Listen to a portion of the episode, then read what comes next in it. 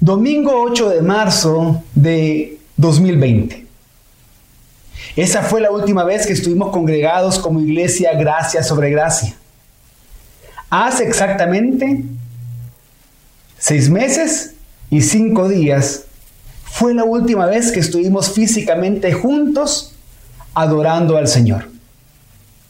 Personalmente, desde el primer domingo que no pudimos reunirnos como iglesia, Junto a mi familia he reflexionado y añorado el día en que Dios en su gracia y misericordia nos permita volver a vernos, estar juntos y así, como una iglesia local, como un solo cuerpo, rendir culto de adoración a Dios.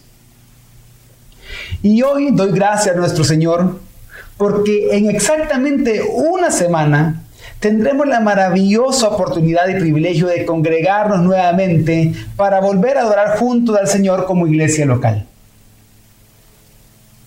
Y en la epístola de Hebreos encontramos a un autor que escriba una iglesia que en medio de la persecución y el sufrimiento estaba siendo tentadas de diferentes maneras. Entonces, de una manera muy pastoral, con una muy fuerte y sólida teología, los comienza a exhortar. Y una de las tentaciones que como iglesia ellos estaban pasando era retroceder en su fe y esperanza. Y por temor a las circunstancias que los rodeaban, algunos estaban dejando de congregar. Por eso el autor de Hebreo lo exhorta diciéndoles que por lo que Cristo es y por lo que Él ha hecho, deben perseverar en su fe acercándose con sinceridad, manteniendo firme su confesión y estimulándose al amor y a las buenas obras. Hebreos 10, 19 al 25 dice, entonces, hermanos, puesto que tenemos confianza para entrar al lugar santísimo por la sangre de Jesús, por un camino nuevo y vivo que Él inauguró para nosotros por medio del velo, es decir, su carne, y puesto que tenemos un gran sacerdote sobre la casa de Dios, Acerquémonos con corazón sincero, en plena certidumbre de fe, teniendo nuestro corazón purificado de mala conciencia y nuestro cuerpo lavado con agua pura. Mantengamos firme la profesión de nuestra esperanza sin vacilar, porque fiel es el que prometió. Y considerémonos cómo estimularnos unos a otros al amor y a las buenas obras, no dejando de congregarnos como algunos tienen por costumbre, sino exhortándonos unos a otros y muchos más al ver que el día se acerca. Hoy, hermanos, a través de este pasaje quiero convencerlos de lo siguiente. Este próximo domingo 20 de septiembre, no dejemos de congregarnos. Y para persuadirlos de esto, daré cinco razones para no dejar de congregarnos que encontramos en Hebreos 10, 19 al 25. La primera razón es, no dejemos de congregarnos porque Jesús nuestro gran sacerdote nos redimió. En segundo lugar, no dejemos de congregarnos porque hemos sido consagrados para acercarnos a Dios. Tercero, no dejemos de congregarnos porque debemos mantener firme la confesión de nuestra esperanza. Cuarto, no dejemos de congregarnos porque debemos estimularnos al amor y a las buenas obras. Y por último, no dejemos de congregarnos porque Jesucristo regresará. La primera razón que encontramos en este pasaje es, no dejemos de congregarnos, porque Jesús, nuestro gran sacerdote, nos redimió. Hebreos 10, 19 21 dice, entonces, hermanos, puesto que tenemos confianza para entrar al lugar santísimo por la sangre de Jesús, por un camino nuevo y vivo que Él inauguró para nosotros por medio del velo, es decir, su carne, y puesto que tenemos un gran sacerdote sobre la casa de Dios. Este pasaje nos enseña que podemos con confianza acercarnos a Dios para disfrutar de su presencia. ¿Quién nos da esa confianza? La persona y obra de nuestro gran sacerdote, Jesús. En el contexto anterior, el autor habló detalladamente de lo que en este pasaje resume diciendo que por la sangre de Jesús se inauguró para nosotros un camino vivo y nuevo. Hermanos, Cristo nos dio redención y herencia eterna por su sangre santificándonos según el nuevo pacto mediante su ofrenda perfecta, Antes, solo una persona, una vez al año, podía entrar al lugar santísimo. Ahora en Cristo, el velo del templo fue rasgado. Eso lo encontramos que sucedió en su muerte y lo relata Mateo 27, 50 al 51. Pero acá el autor de Hebreos, además de decir que físicamente el velo del templo fue rasgado para que tuviéramos acceso a la presencia de Dios, dice que este velo fue la carne de Cristo. Y que por ese sacrificio ahora nosotros podemos disfrutar cada día de la presencia de Dios. Desde entonces, por su muerte y resurrección, Jesús es el sumo sacerdote perfecto de la casa de Dios. Entender esto es impresionante, porque antes se le llamaba la casa de Dios al tabernáculo y luego al templo. Pero ahora en Cristo la casa de Dios es la iglesia. Dice Hebreos 3:6, pero Cristo fue fiel como hijo sobre la casa de Dios, cuya casa somos nosotros. Si retenemos firme hasta el fin nuestra confianza y la gloria de nuestra esperanza. La casa de Dios es la iglesia y el Dios vivo, como dice 1 Timoteo 3:15. O como dice Efesios 2:19 al 22, la casa de Dios está constituida por el pueblo de Dios, su iglesia, nosotros. Al entender esto, hermanos, debemos ser conscientes que no podemos dejar de congregarnos, porque esto va en contra de lo que somos, la iglesia de Cristo, representantes de Él en el mundo en donde se manifiesta de forma especial la presencia de Dios cuando la iglesia está reunida. Cada congregación local reunida, no importa el tamaño, no importa el lugar, es una muestra al mundo entero del pueblo de Dios, de su presencia en nosotros, de la adoración que le damos porque solo Él es digno. ¿Qué quiero decir con esto?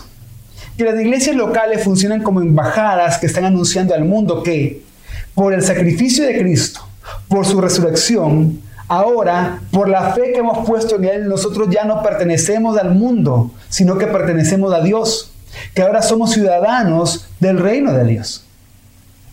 Por eso, hermanos, cuidémonos de caer en la tentación de menospreciar el privilegio tan grande que tenemos de representar a Dios al mundo mientras disfrutamos de adorar a Dios junto a nuestros hermanos.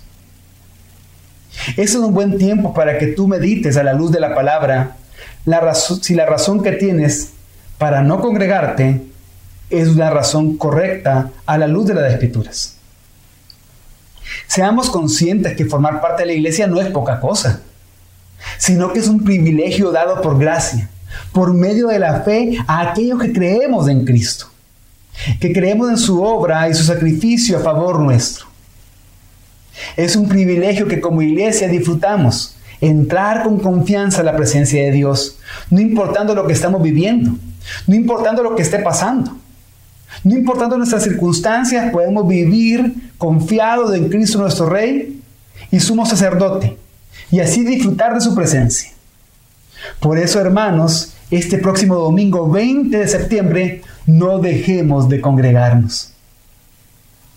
La segunda razón que encontramos en este pasaje de Hebreos es, no dejemos de congregarnos porque hemos sido consagrados para acercarnos a Dios. Hebreos 10:22 dice, acerquémonos con corazón sincero, en plena certidumbre de fe, teniendo nuestro corazón purificado de mala conciencia y nuestro cuerpo lavado con agua pura. ¿Quién puede acercarse a Dios? Solo el que ha sido lavado por Cristo. Solo el que tiene plena certidumbre de fe por lo que Jesús ha hecho. En otras palabras, nos podemos acercar con corazón sincero y plena certidumbre de fe porque hemos sido consagrados por el Evangelio. El acceso a Dios, hermanos, es un privilegio sacerdotal. Recordemos de que en otra parte del Nuevo Testamento dice que ahora nosotros somos real sacerdocio. Entonces, el acceso a Dios es un privilegio sacerdotal para aquellos que han sido purificados de la contaminación del pecado por el sacrificio de Jesús. Y esto es para que ahora nosotros podamos ofrecer sacrificios de gratitud que alaban a Dios. Hermanos, hemos sido consagrados por Dios para ser el pueblo del nuevo pacto y siervos de Él mediante la obra de Cristo. Y en este pasaje, en los versículos, en el versículo 22, el autor está haciendo alusión a Éxodo 24, 4 al 8, en donde encontramos el pacto de Dios con, el, con Israel.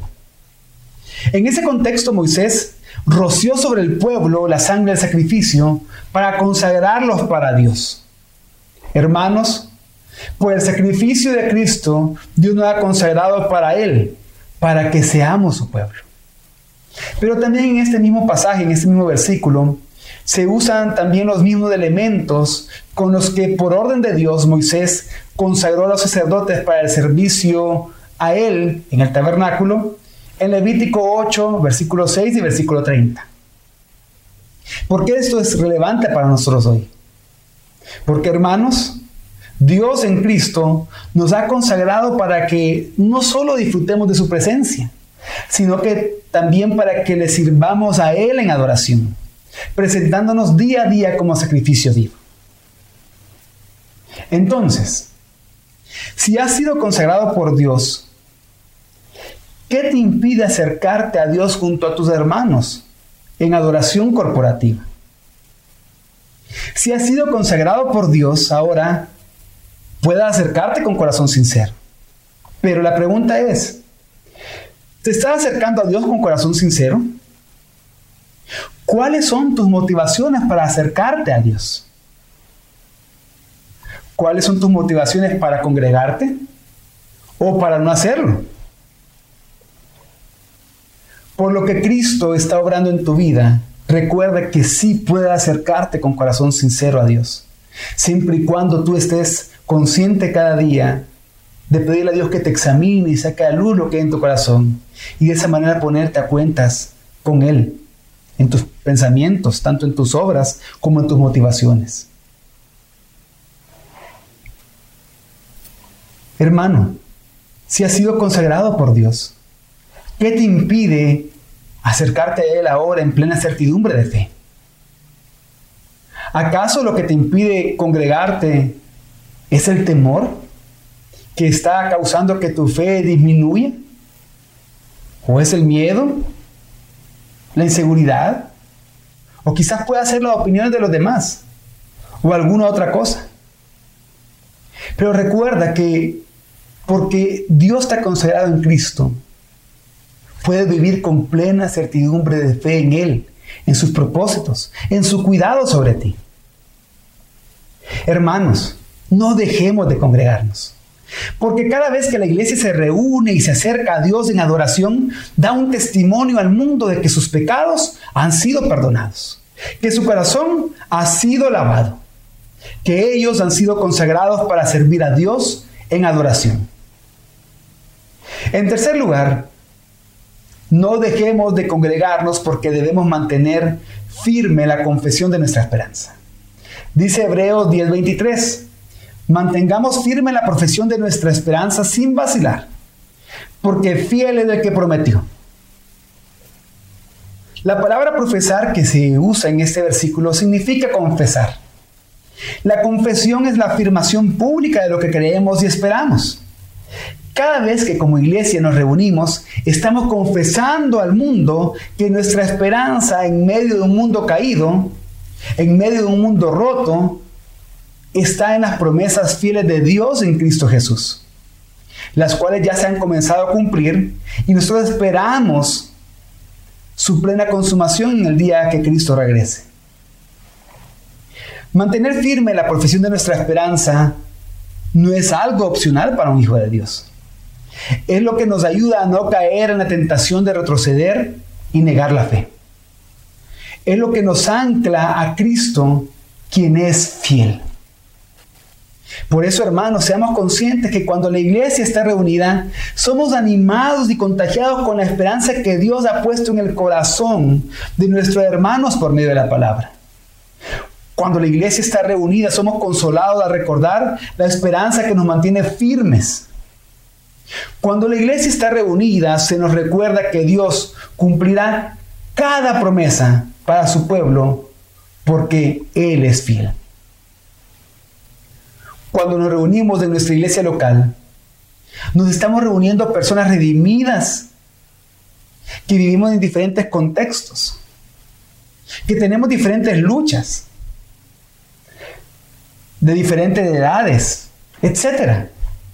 Pero que nos animamos unos a otros como un solo cuerpo a mantener firme la profesión de nuestra esperanza. Por eso, hermanos, este próximo domingo 20 de septiembre, no dejemos de congregarnos. La cuarta razón la encontramos en Hebreos 10, 24 y 25 y es, no dejemos de congregarnos porque debemos de estimularnos al amor y a las buenas obras.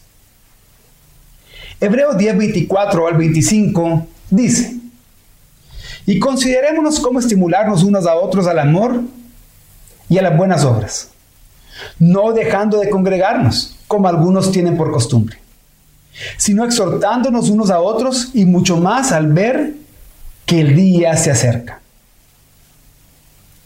Hermanos, es en el contexto de nuestra iglesia local que damos testimonio al mundo del amor que tenemos. Amor a Dios y a nuestros hermanos. Y este amor lo manifestamos por medio de las buenas obras. En primer lugar, obras de adoración hacia Dios que, que muestran nuestro amor a Él. Pero también obras de edificación a nuestros hermanos que muestran nuestro amor por ellos los cuales, las cuales de estas obras, como dice Juan 13:35, muestran a los demás que somos discípulos de Jesús. ¿Se puede imaginar usted cómo hubiéramos pasado estos seis meses sin el apoyo, sin el amor, sin el estímulo, sin las buenas obras de nuestros hermanos, de nuestros hermanos de nuestra iglesia local, de nuestra iglesia gracia sobre gracia? ¿Cómo hubiéramos vivido los momentos de incertidumbre, los momentos de tristeza, los momentos de ansiedad, si no hubiera sido porque en el contexto de nuestra iglesia local podemos experimentar ese estímulo al amor y a las buenas obras unos a otros. Y así como tenemos el deber de estimularnos al amor y las buenas obras, tenemos el deber de congregarnos. Porque, ¿cómo nos estimularemos efectivamente si no estamos juntos? Y es que hermanos, no dejando de congregarnos, como lo dice este pasaje, es un mandamiento, no es una invitación, no es una opción. No congregarte refleja que no has entendido lo que es la iglesia ni tu lugar en ella. Dios nos manda a congregarnos para que le sirvamos para que le adoremos, para que confesemos juntos lo que creemos. Y es que, hermanos, congregarse en la historia de redención ha sido una convocatoria imperativa en donde Dios llama a su pueblo a vivir en comunidad. Dios llama a su iglesia para que juntos, unidos, congregados, adoren al Señor. Y así juntos Dios los instruye para que cada día podamos ser más conscientes de la presencia de Dios en nosotros, en su iglesia. Y respecto a esto, es muy común que algunos afirmen lo siguiente. No necesito congregarme para tener una relación con Jesús. Puedo tener una relación con Dios y no congregarme. A esa afirmación yo respondo que ser cristiano implica ser discípulo de Cristo. Y ser discípulo de Cristo implica seguir a Cristo y someternos en obediencia a Él porque Él es el Señor. Él es Rey. La Biblia nos ordena que no dejemos de congregarnos, que no hagamos de esto una costumbre. Alguien que afirma ser cristiano y se niega a congregarse está desobedeciendo la palabra no está siendo bíblico porque no está considerando la iglesia, el cuerpo de Cristo del que formamos parte desde el día de nuestro nuevo nacimiento. Alguien que pudiendo congregarse se niega a hacerlo, está desobedeciendo porque está ignorando la adoración corporativa que Dios manda a sus hijos. Está menospreciando su iglesia local, la disciplina que en ella vivimos, el servicio que en ella damos y recibimos, el compañerismo del cual disfrutamos, el amor que solo allí se puede vivir. Y si esto se hace costumbre, corre el riesgo de caer en la tentación de retroceder de su fe. Es juntos, reunidos, congregados que nos exhortamos, que podemos recibir exhortación en la predicación, lo cual nos permitirá seguir exhortándonos mutuamente. Pero además de esta afirmación que dije anteriormente, otros hacen las siguientes afirmaciones. Yo me estoy congregando en línea. Yo veo la prédica por redes sociales. Estos seis meses hemos visto las prédicas en línea. Entonces, ¿eso no vale como congregarse? A estas afirmaciones, hermanos, yo respondo que la iglesia no es internet. Hacer iglesia y vivir como iglesia no es solo ver la prédica en línea y ya. No se trata solo de decir entonces, hoy me voy a congregar en línea. Y es que tener un pensamiento así no obedece al amor de Cristo. Porque si decimos amar a Cristo, debemos amar su cuerpo, amar la iglesia. Y amar la iglesia implica, entre otras cosas, buscar tener comunión en Cristo Jesús con nuestros hermanos de nuestra iglesia local. Compartir con nuestros hermanos. Es cierto que por la situación excepcional de la pandemia nos vimos en la necesidad de transmitir las predicaciones en línea para no dejar de ser edificados por la palabra. Pero eso nunca fue un sustituto a congregarnos como la Biblia nos manda a hacerlo. Fue algo excepcional. En estos últimos seis meses nos congregamos en nuestras casas como familia, con nuestra familia. Pero no como iglesia local, no como comunidad, no junto con la familia de Dios, con la familia de la fe. Por eso nuevamente les digo que pensar de esta manera es por tener una perspectiva equivocada de lo que es la iglesia. Algunos piensan que la iglesia es solamente ir, que lo reciban, que lo atiendan, sentarse, escuchar las alabanzas que le gustan, escuchar una prédica y sentirse animado. Pero todo eso, o pensar de esa manera, mejor dicho, es tener una mala percepción de qué es la iglesia. Todo esto viene de desconocer que la iglesia es la familia de la fe. Y la familia de la fe tiene que ver con esa comunión y compañerismo que tenemos en Cristo. La comunión que tenemos en el Padre, el Hijo y el Espíritu Santo. Y es que de esa comunión trinitaria emana la iglesia, creada y formada por Dios Padre, redimida por Cristo y guiada por el Espíritu Santo.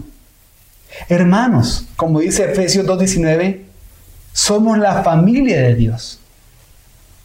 La iglesia es la familia de Dios. Por ejemplo, fíjense que eh, el año pasado yo tuve que salir varias veces de viaje por cuestiones ministeriales. El tiempo que más largo que estuve fuera del país, lejos de mi familia, fue alrededor de 12 días. Y desde el primer día, ustedes no saben cuánto añoraba estar con mi familia, con mi esposa, con mis hijos. Sentía que me estaba perdiendo de momentos importantes con ellos. Si bien es cierto, por medio de la tecnología me, comunicaba con ellos todos los días, varias veces al día. Al despertarme les hablaba en videollamada. A la hora del almuerzo, cuando sabía que los niños estaban cenando. Después de que sabía que los niños estaban dormidos, le hablaba a mi esposa también por videollamada para saber cómo ella le había ido, qué había pasado durante el día, para poder compartir juntos, aunque estuviéramos lejos.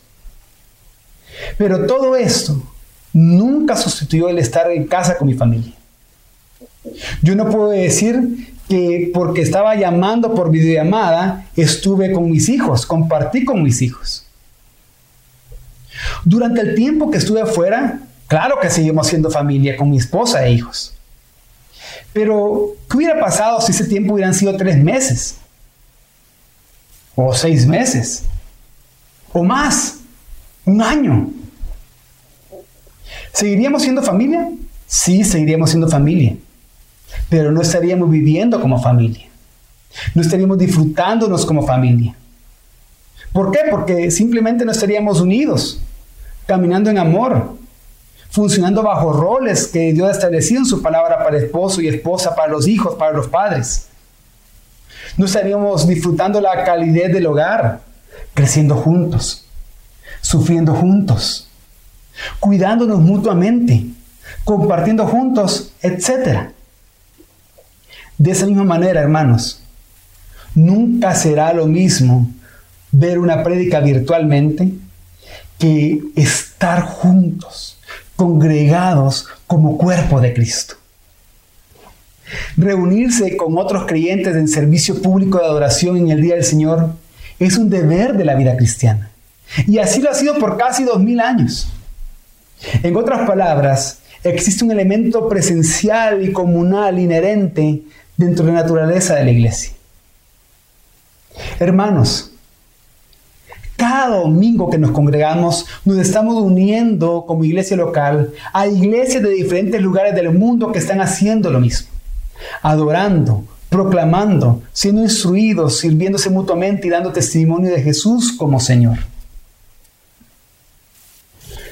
Por último,